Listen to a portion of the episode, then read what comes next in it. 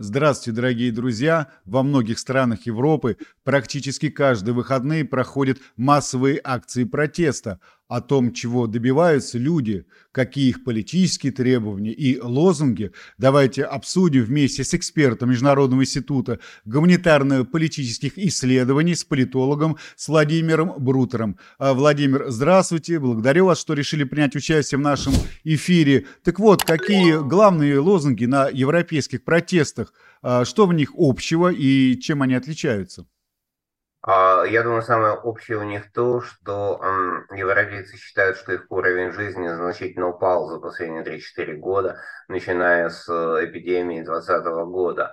А сейчас же санкции против России, удорожание энергоносителей, удорожание жилищно-коммунальных услуг, а, уменьшение рабочих мест, уменьшение российских туристов для э, ряда стран, таких как Испания, Италия, там, Хорватия, Черногория, они все, э, что называется, создают кумулятивный эффект и приводят к тому, что люди недовольны, но при этом э, я бы разделял сами по себе протесты и их политическое наполнение, потому что мы видим, что политически очень сложно создать новое что-то в Европе. А политическая элита этому тщательнейшим образом препятствует. Более того, она постоянно создает или пытается создавать а, проекты обманки, которые как бы должны а, помогать определиться э, неопределившимся или разочаровавшимся избирателям, но при этом эти обманки э, ничем не отличаются от тех, кто находится у власти сегодня. Вы знаете, мы все привыкли, что протесты проходят во Франции, в Германии, а вот совсем недавно прошла многотысячная акция протеста в Польше. Вы не могли бы сказать, чего хотели поляки, почему они вышли на улицу? А польское общество серьезно разделено между сторонниками национал-консервативной идеи, которая у власти уже 8 лет, без малого, и европейско-либеральной идеи, которые давным-давно находятся в оппозиции, пережили э, серьезные внутренние э, изменения, скажем так, и теперь рассчитывают с помощью э, коалиции, которую они смогут создать после выборов, вернуться к власти. Сами по себе они к власти вернуться не смогут. Рейтинг э, гражданской платформы не выше, чем рейтинг власти, а вот с помощью коалиции, прежде всего их э, партнеров давних из Народной партии из аграрной партии, которые сейчас объединились в новую коалицию, свою собственную коалицию, они будут пытаться создать коалицию, которая будет иметь большинство мест. А насколько это реально, пока непонятно, но тем не менее факт э, имеет место. И э, вот вся эта либеральная европейская Польша, она протестует против Польши национал-консервативной. А следует отметить, что э, в Польше очень точно прочерчена линия поддержки одних и других. Либералы э, активно лидируют в э, новых территориях Польши, в бывших германских территориях Польши, а в э, Малой Польше э, лидируют консерваторы, за исключением городов э, Варшавы и Кракова. В Варшаве явное преимущество у либералов, в Кракове 50 на 50. А вот такая вот очень точно прочерченная география, очень точное разделение электората, и э, кто выиграет э, осенью, э, тот как бы и будет руководить страной 4 следующих года. А противники нынешней власти надеются, что ей пришел конец, причем противники не только в Польше, но и в Европе. Поэтому экс-премьер Туск чувствует себя э, как бы достаточно уверенно, возвращаясь в польскую политику. Но я бы сказал, что победа ему пока не гарантирована. Давайте перенесемся из Польши в Германию. Действительно жалкое зрелище наблюдать выступление Шольца перед людьми э, на митингах. Его постоянно освистывают, перебивают, выкрикивают разные лозунги. Чем так недовольны немцы? А я думаю, что в Германии еще не было таких слабых канцлеров, как Шольц, и таких слабых министров, иностранных дел, как Бербак. Э, собственно, сам по себе этот факт показывает уровень деградации германской политики она очень заметно, значительно деградировала. Оговорки Бербак уже делают ее персонажем для насмешек. А, но э, надо понимать, что не только эти люди таковы. Германское общество само сейчас таково. Германское общество соответствует уровню политиков, а, которых э, она выбирает. Это типичное такое проявление постмодернизма а, в политике, в общественной жизни, когда э, все серьезные вопросы, кажется, решаются нажатием на кнопку. Вот нажатие на кнопку и родила таких э, политических политически недоделанных людей, как Шольц и Бербак которые при ближнем рассмотрении, когда пришли к власти, а, стали, ну, в общем, реальным объектом насмешек реально а, показали, чего они стоят и реально не могут защитить интересы э, своей страны.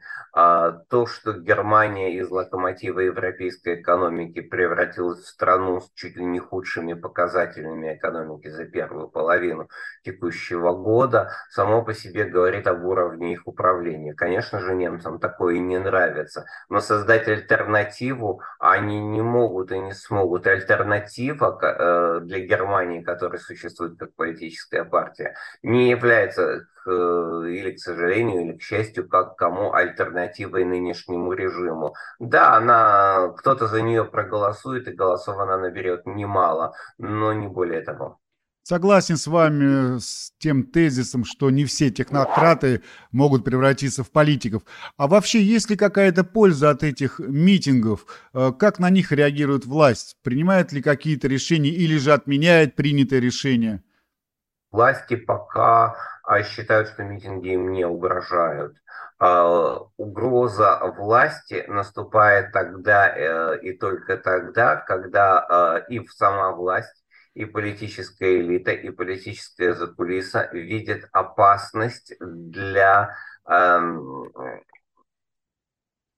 того, что чтобы э, к власти не пришли люди, которые их не устраивают. Заметьте недавнее заявление а, кого-то из руководителей Еврокомиссии о том, что их беспокоят следующие выборы в Австрии и Словакии, потому что там к власти могут прийти а, якобы пророссийские силы. И они будут делать все возможное, чтобы этого не произошло. Ну, во-первых, это э, самое жесткое вмешательство в внутренние дела, как будто бы еще суверенных стран.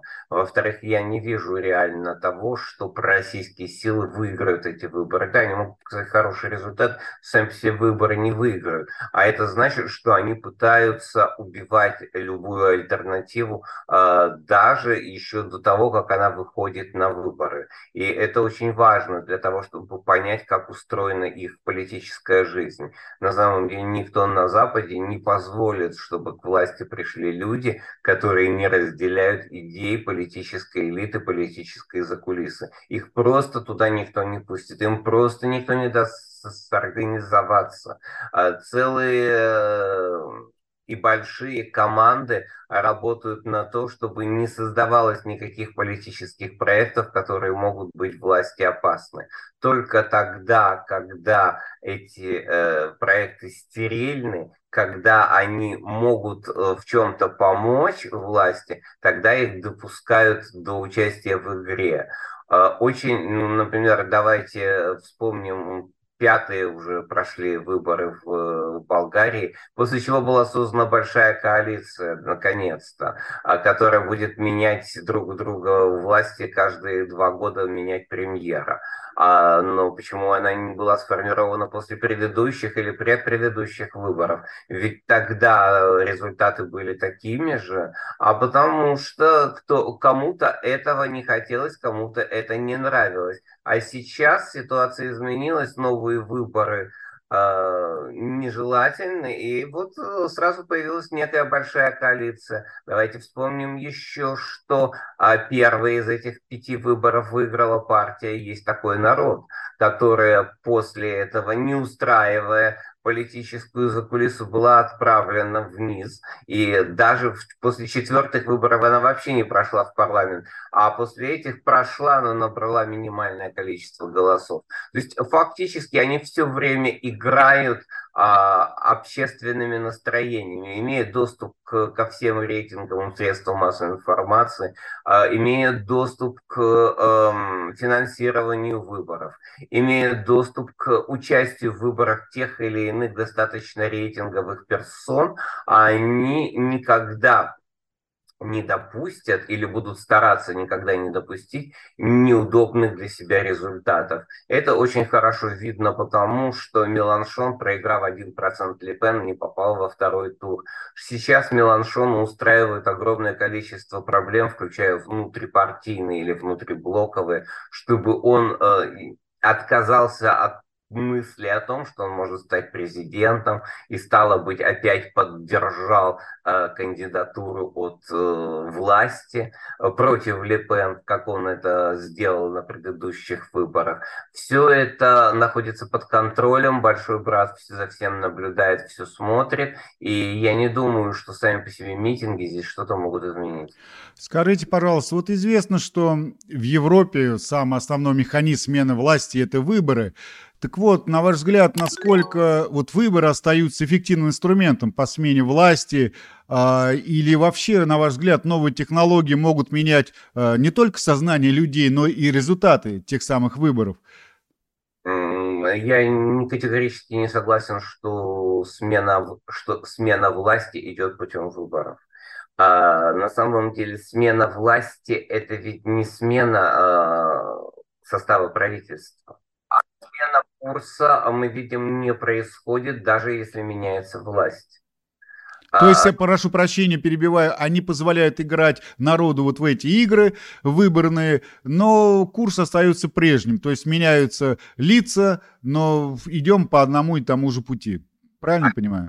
Позволяют меняться лицам, которые формально страной руководят. Если их эти лица не устраивают, мы можем очень длинный список привести, начиная от бывшего итальянского премьера Конте, бывшего французского премьера Фийона, бывшего австрийского премьера Курца, которые не устраивали политическую закулису, были под совершенно разными и э, во всех случаях неблаговидными предлогами отправлены из политики. Причем, э, понимая, э, кто против них играет, они часто готовы были уйти сами. Например, Курц ушел, когда его обвинили в какой-то коррупции. И там никаких следов этой коррупции не было даже близко. Он оказался в ненужное время, в ненужном месте, скажем проще. Он, он оказался человеком, который их не устраивает. Да. И они его безжалостно оттуда выперли.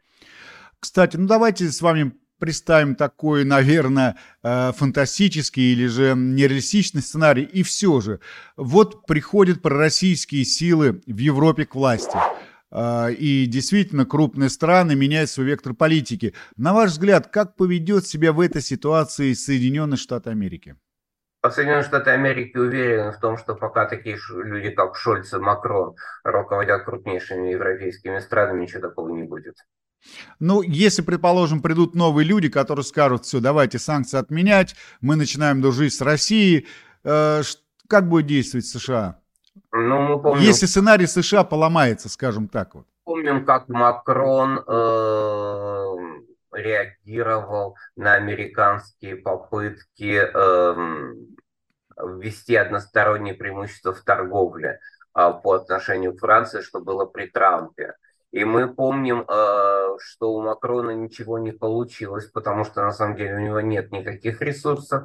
И мы помним еще фразу Шольца по этому поводу, которая была адресована Макрону. Он ему говорил, ты можешь думать, что хочешь, но с американцами мы не должны ссориться ни в коем случае, даже если они у нас забирают э, все, что хотят забрать. Э, нет такой элиты в Европе, которая может противостоять Соединенным Штатам. Э, эта европейская элита умерла на уровне Коля, э, умерла на уровне Ширака. После них никого равных ну, по своим возможностям политических лидеров Европа не сгенерировала. А если кого-то сгенерировала, так его не допустили к власти и сделали, сделали так, чтобы все идеи, которые человек мог представить, а, оказались э, невостребованными. И я могу эти примеры продолжить а, персонализируя, но учитывая размеры передачи, это будет лишнее. Спасибо вам огромное за столь подробный и интересный рассказ. К сожалению, с вами сложно не согласиться, что политики превратились э, в карликов в Европе, и народы должны, наверное, ждать, когда придет настоящий большой великан, Э, такого масштаба, как Деголь хотя бы, для того, чтобы они смогли проводить свою суверенную политику. Огромное вам спасибо. Дорогие друзья, благодарю, что смотрели наш эфир. Подписывайтесь на наш канал, ставьте лайки. Всего вам доброго и до свидания.